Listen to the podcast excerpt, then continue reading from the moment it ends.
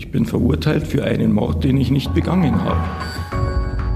Mein Name ist Benedikt Trott. Ich bin mittlerweile 44 Jahre alt und habe davon die letzten über 13 Jahre in bayerischer Haft verbringen dürfen und bin inhaftiert für den Mord an meiner Tante Charlotte Böhringer.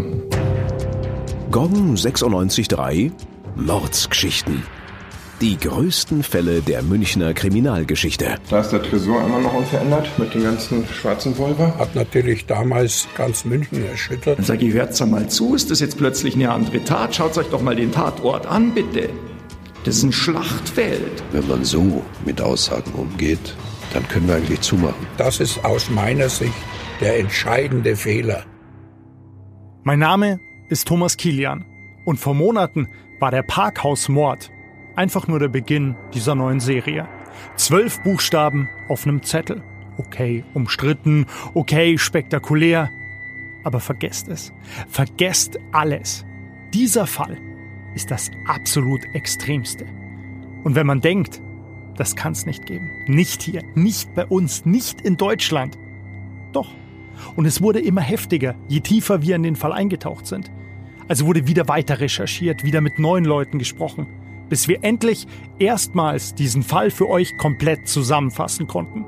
Dafür allerdings, sorry an dieser Stelle, reicht nicht nur ein Teil, es gibt mehrere. Aber ich verspreche euch die Wahrheit, Klarheit. Und am Ende wird jeder von euch seine persönliche Antwort auf die Frage haben, ob Benedikt Todd wirklich verurteilt werden durfte oder eben nicht. Beim Parkhausmord handelt es sich um einen reinen Indizienprozess weshalb wir uns alle nochmal klar machen müssen, was dieses unglaublich entscheidende Wort Indiz eigentlich genau bedeutet. Ein Indiz ist allgemein ein Anzeichen, von dem sich mit großer Wahrscheinlichkeit auf eine Entwicklung, einen Sachverhalt, eine Situation oder einen Zustand schließen lässt. Im Unterschied zum Beweis ist ein Indiz sozusagen eine Stufe drunter. Denn während ein Beweis zum Beispiel ein Geständnis oder die Aussage einer direkt involvierten Person ist, ist ein Indiz klassischerweise sowas wie der Fingerabdruck auf der Tatwaffe. Dieser Fingerabdruck kann heißen, die Person ist der Mörder. Möglicherweise heißt es aber auch nur, dass derjenige die Tatwaffe berührt hat. Im Parkhausmord allerdings wurde keine Tatwaffe gefunden. Es gibt kein Geständnis und keine Aussagen direkt involvierter Personen. Ursprünglich war der Prozess auf 13 Tage angesetzt, dauerte aber über 15 Monate und 93 Verhandlungstage. Am Ende wurde Benedikt Todd zu lebenslanger Freiheitsstrafe wegen Mordes verurteilt, mit besonderer Schwere der Schuld. Doch Zweifel und Ungereimtheiten gibt es bis heute. Und bis heute versucht die Verteidigung auch weiterhin alles, damit das Verfahren wieder aufgenommen wird. Und je tiefer man in diese Materie einsteigt, desto mehr weiß man auch warum. Weil ja, definitiv, man kann Zweifel und Fragezeichen haben. Und ich habe etliche. Schließlich gibt es keinen krasseren Kontrast als lebenslange Haft oder Freispruch. Und die Frage, die über allem steht, war Benedikt Todd der Täter oder ist er ein weiteres Opfer? Im Namen des Volkes ergeht folgendes Urteil. Der Angeklagte Benedikt Todd ist schuldig des Mordes. Er wird zu einer lebenslangen Freiheitsstrafe verurteilt. Seine Schuld wiegt besonders schwer, das Erbe wird ihm aberkannt. Er hat aus Heimtücke und Habgier gehandelt. Andere Personen scheiden als Täter aus. Hauptschauplatz ist das Isar Parkhaus in der Baderstraße im Gärtnerplatzviertel, also unweit des Deutschen Museums und des Viktualienmarkts. Hier wird am 15. Mai 2006, also kurz vor Beginn der Fußball-Weltmeisterschaft daheim, die damals 59-jährige Parkhausbesitzerin, die Millionärin Charlotte Böhringer, heimtückisch ermordet. Mit mindestens 24 Schlägen. Wobei, wie wir ja gerade gehört haben, ihr Lieblingsneffe als einziger Täter in Frage kommt. Andere Personen scheiden als Täter, aus. Als Täter aus. Beweise? Fehlanzeige. Im Urteil wird anschließend von 14 Indizien gesprochen, die schließlich gemeinsam zum Schuldspruch geführt haben. Und da steht wortwörtlich, jedes in der Beweisaufnahme gewonnene Indiz reicht alleine für sich gesehen noch nicht aus, den vollen Beweis dafür zu erbringen, dass der Angeklagte das Opfer Charlotte Böhringer in seiner Wohnung getötet hat. Allerdings erbringt die Gesamtschau aller Indizien diesen Beweis. Ein sogenannter Indizienring. Für den damaligen Ermittlungsleiter und heutigen Autor Josef Wilfling ein untrügliches Gesamtbild. Ich bin hundertprozentig sicher, dass dieser Mann der Täter war, genauso wie das Gericht auch. Doch viele, sogar weit mehr als die Hälfte dieser 14 Indizien sind, so der Vorwurf vieler Rechtsexperten und Fachleute, fehlerhaft ausgewertet, falsch interpretiert, im Zweifel gegen den Angeklagten. Dieses Urteil ist ein Fantasieprodukt. Sagte ein ehemaliges Mitglied des Bayerischen Verfassungsgerichts. Und ein Ressortleiter des Spiegels schrieb, Todd müsste freigelassen werden. Seine Schuld ist nicht erwiesen. Und sogar eine Richterin erklärte anlässlich des später beschriebenen Zivilprozesses, die Ausführungen der Schwurkammer sind nicht mit den Aussagen verschiedener Zeugen in Einklang zu bringen. Zudem wies die Verteidigung stets darauf hin, dass es sich bei der Hälfte der Indizien um nicht anerkannte Entlastungsaspekte handelt und die verbleibenden sieben Indizien fehlerhaft ausgewertet sind. Weshalb Verteidiger Peter Witting auch klar sagt, dass er nicht hätte verurteilt verurteilt werden dürfen. Das Urteil ist so nicht zu rechtfertigen. Doch bevor wir jetzt über die Tat, die Unstimmigkeiten, Zweifel und Indizien an sich sprechen, treffe ich mich mit dem Bruder des verurteilten Mörders am Tatort.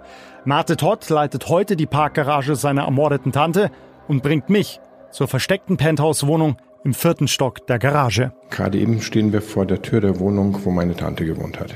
Also äh, ich beschreibe jetzt mal, das ist ja eher eine, ich würde sagen, Metalltür, wie man es von vielleicht einem Heizungskeller kennt, oder? Ja, viele haben auch gesagt, dass sie sich wundern, dass jetzt hier die Wohnung begonnen hat. Ähm, bis auf den Türspion ist es tatsächlich nicht zu erkennen, dass dahinter jemand wohnen könnte. Es heißt ja, da wo wir gerade stehen, exakt hier hat dein Bruder auch auf deine Tante gelauert, bis sie rauskommt, die Türe öffnet und zum Stammtisch zu gehen. Also jetzt mal ehrlich, hier nicht gesehen zu werden. Also da ist ein Sichtfenster zum, zum Dauerparkbereich, ähm, ein großes Sichtfenster. Hier, kann doch auch jeder herkommen, oder? Richtig, also hier im vierten Stock äh, ist ein öffentlich zugehbarer Bereich. Wir hatten hier viele Dauermieter, Taxiunternehmer. Hat auch meine Tante gewollt, dass hier immer was los ist. Hier maskiert oder mit Handschuhen oder mit Ganzkörperanzug da zu stehen, mit einer Waffe in der Hand.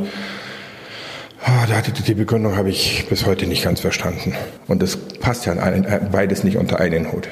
Hier zu warten, wo jeder, wo wirklich jeder hin kann, jeder vorbei kann und vor allen Dingen das ja auch sieht. Das heißt, dein Bruder müsste hier gesehen worden sein. Ja, oder zumindest auf dem Weg nach unten. Ja. Also Treppenhaus oder eine der beiden Aufzüge. Unten, wenn es dann zur Straße rausgeht, klar. Und auf der Straße ist ja auch Highlight. Und auf der Straße ja auch. Ich, ich bin ja jetzt, als ich hergekommen bin vom Isatorplatz, habe ich auch zwei Leute gegrüßt, weil, weil man kennt sich halt. Und mein Bruder war ja nicht weniger bekannt hier damals vor 13 Jahren. Lass uns doch mal reingehen. Gerne.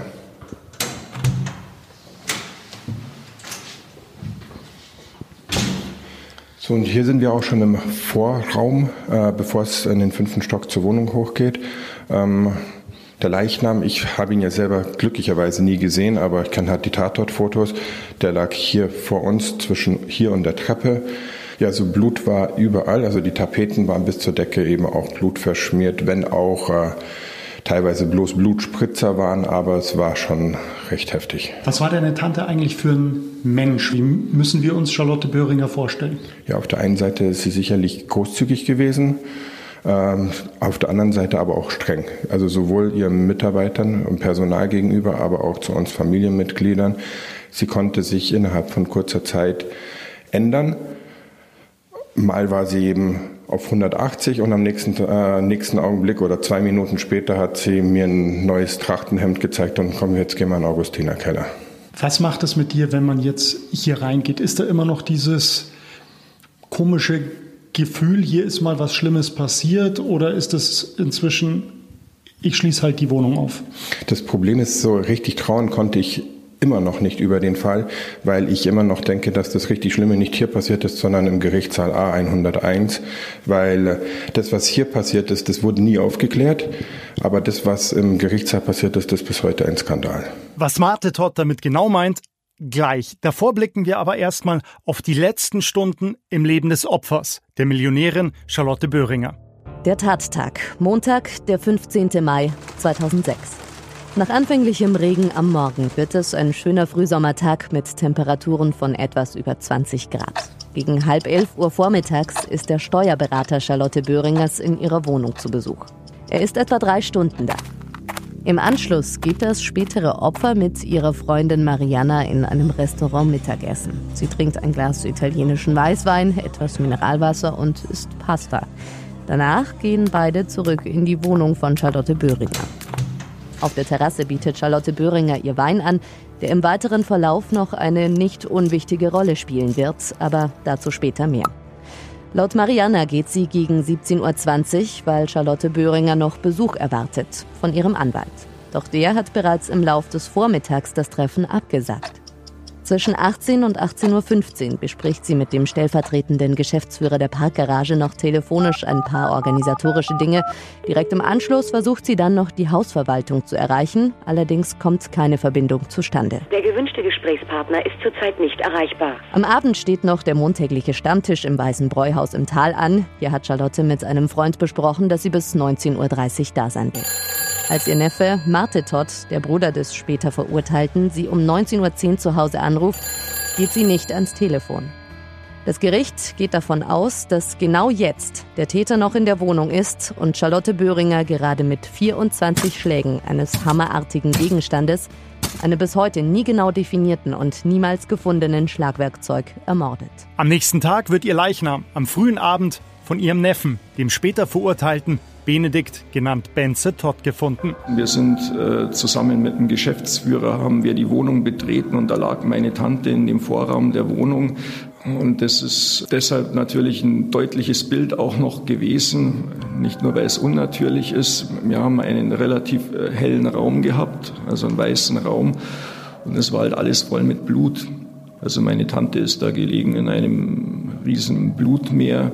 Gut, natürlich aus heutiger Sicht betrachtet ein bisschen naiv oder dumm, äh, bin ich hin und äh, habe eine Lebendkontrolle gemacht. Ich dachte eventuell, vielleicht ist da noch irgendetwas zu machen. Ja, und dann habe ich mich umgeblickt und habe gesehen, dass die Treppe, die auch blank weiß ist, voll mit blutigen Fußspuren ist. Und diese blutigen Fußspuren, die ja ganz offensichtlich vom Täter kommen müssen, waren dann im Rahmen der Ermittlungen plötzlich nicht mehr da. Und ich stelle dann Fragen, warum dann plötzlich, und es war nur die Polizei da drin, sonst war ja keiner drin, warum dann, warum, warum die Polizei es für notwendig hält, in einem Fall, in dem es keine Spuren gibt, keine objektiven, außer mal diejenigen, die wir tatsächlich am Boden haben. Und keiner wird negieren können, dass irgendjemand da durch die Wohnung geflogen ist, dass man ausgerechnet diese Spuren, diese einzigen, wegwischen muss. Also ich verstehe es bis zum heutigen Tag nicht. Es gibt Fotos davon und dann sind sie plötzlich weg. Und die lapidare Begründung, als wir dann nachgefragt haben, was ist da los, hieß ja, wir haben diese Fußspuren selber gesetzt im Rahmen der Spurenuntersuchung. Ähm, das sind die sogenannten Spurensicherer, also Spezialisten auch noch die dann rückwärts die Treppe hinaufgehend die Blutspur durch die Wohnung gezogen haben. Das ist die offizielle Begründung. Und du hockst dann da und du denkst da, ja, natürlich werden die mich verurteilen, ganz klar. Weil wenn so, solche Begründungen geliefert werden und die werden nicht sofort abgeschmettert, sondern nächste Frage. Und der Richter ist nicht entrüstet und sagt, hören Sie mal, verarschen Sie mich oder was ist hier los? Das wäre meiner Meinung nach eine normale Reaktion. Nein, passt. Ihr merkt, Bereits in dieser Aussage stecken deutliche Vorwürfe des verurteilten Mörders Benedikt Todd. Und auch sein Anwalt Peter Witting erinnert sich. Dass diese Spur später dann äh, verwischt war oder weggewischt war, ähm, auf Bildern äh, zunächst dokumentiert, aber später nicht mehr zu erkennen. Unbegründete Verschwörungstheorie, Ammenmärchen oder steckt da wirklich mehr dahinter? Tatsächlich haben Spurensicherungsbeamte eine Vielzahl von Schuhspuren genommen wobei es jetzt nicht die Spuren sind, die man erwarten könnte. Weil um die Leiche rum ist nichts angegeben, was interessant wäre. Beziehungsweise die Spuren, die da sind, stammen vom ersten Polizeibeamten, der vor Ort war. Dazu gibt es diverse Spuren von Spurensicherungsbeamten. Auch eine Spur des verurteilten Mörders gibt's. Aber als Neffe war der natürlich öfter in der Wohnung seiner Tante. Zudem sind die Spuren nicht in Tatortnähe. Trotzdem macht diese Spurlosigkeit natürlich irgendwie stutzig. Ich meine, lasst mal eine Literflasche mit Tomatensauce aus 1,70 Meter Höhe auf einen Steinboden fallen und versucht komplett sauber aus der Sache raus und über die Tomatensoßen-Explosion zu kommen. Weil der Täter ist ja nicht rückwärts wieder raus, sondern an der Toten vorbei, einen Stock höher und ins Büro und danach auch wieder zurück. Nur eine einzige Spur kann tatsächlich niemandem zugeordnet werden. Diese ist 40 Zentimeter von der Eingangstürschwelle entfernt, durchaus in Opfernähe und wurde vom Träger eines Georgsschuhs verursacht. Doch das Gericht bemisst dieser Spur wiederum keinerlei Bedeutung zu. Aber nur eine und die soll nicht vom Täter stammen? Es klingt irgendwie schon sehr merkwürdig. Also wie kann das sein? Ist es wirklich so schwer, Schuhabdrücke zu nehmen? Marc Benecke bringt für uns als völlig unabhängiger Experte Licht ins Dunkle. Er ist Deutschlands bekanntester Kriminalbiologe, Forensiker und Experte für biologische Spuren. Jetzt denkt man sich ja gut, so eine Schuhspur, okay, jetzt konnte die damals nicht zugeordnet werden. Warum ist dieses Zuordnen einer solchen Schuhspur so kompliziert? Schuhspuren sind ja meistens äh, Schuhsohlenspuren. Und äh, es gibt jetzt einerseits sehr viele gleiche Schuhsohlen. Also es kann sein, dass 20.000 oder noch mehr äh, dieselbe Sohle haben, weil die alle aus einer bestimmten Region in China kommen oder viele davon zumindest. Auf der anderen Seite ist durch das Tragen des Schuhs äh, setzen sich natürlich viele Merkmale. Da kommt ein Steinchen rein, da gibt es einen Riss, jeder geht ein bisschen anders und nutzt die Schuhe anders ab.